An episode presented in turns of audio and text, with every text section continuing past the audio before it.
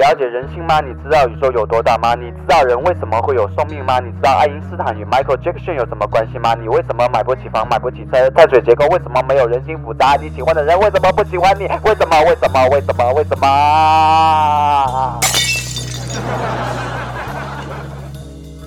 不要啊！你的烦恼让车车帮你赶走，只要关注荔枝 FM 幺七四四五八五，你的烦恼没痛苦。你别瞎扯！我没瞎扯，我叫车车。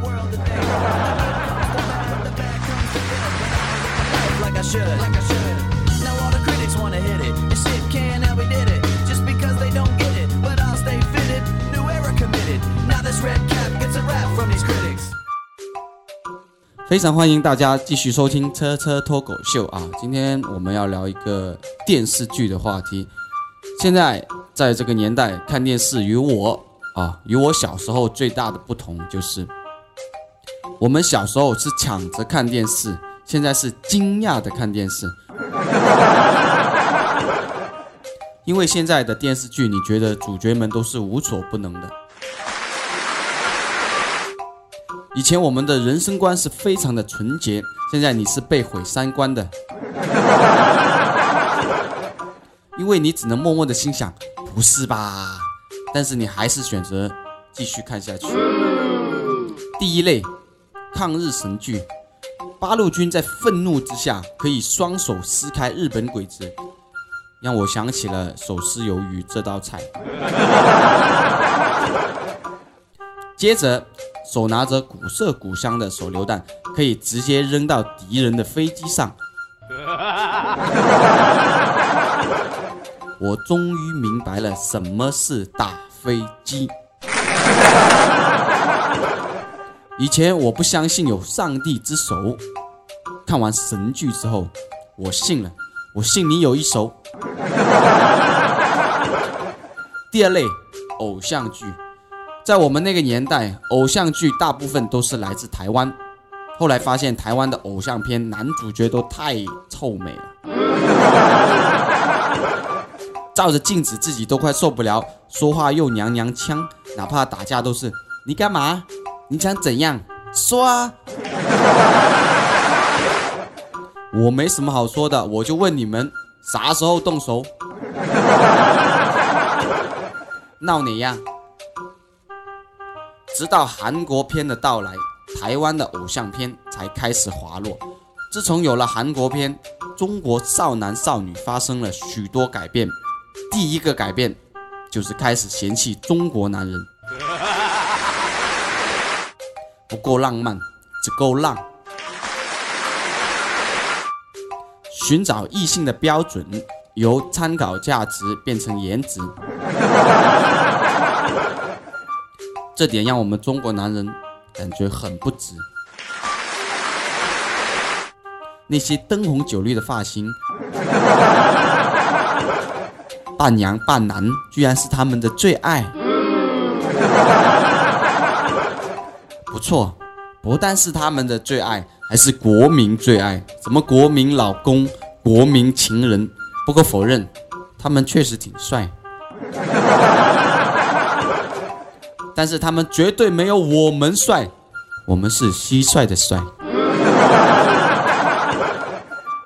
因为我们可以扛得住高压的学习与无穷尽的加班，跨越万人挤的地铁与公交，到适婚的年龄依然不结婚，就为了让自己在社会上的价值多一些。但是到了最后，你发现你怎么努力都比不过一个韩国帅哥赚的钱多。夜深人静，你自己都会问自己：“OK？” 韩国片最牛逼的地方就是让我们中国的女人陷入自欺门。可能以前我们看过什么艳照门、什么脱衣门，这些都是小事。现在的女人们受到韩国的影响，对爱情是充满了巨大的幻想。我有一个女性的朋友，不但具有矮矬穷的化身，还有厌恶臭肥的气质。他说他看不上中国的男人，听到他这样说，我们作为男性朋友的我们，稍稍的把心放下了，吓死我们了。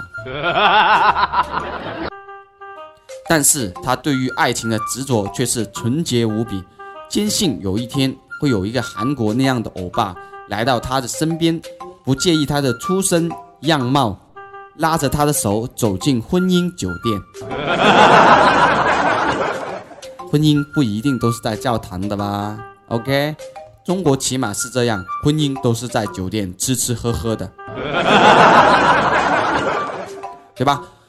这个欧巴对他体贴入微，给他爱与温暖，并与他白头偕老。我们对他最大的支持就是你好好等吧。第三类就是欧美片，什么丧尸、英雄、各种超能这种片，应该说是我们男人最爱的。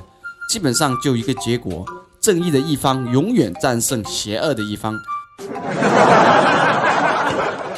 并且在与邪恶的斗争中收获了爱情，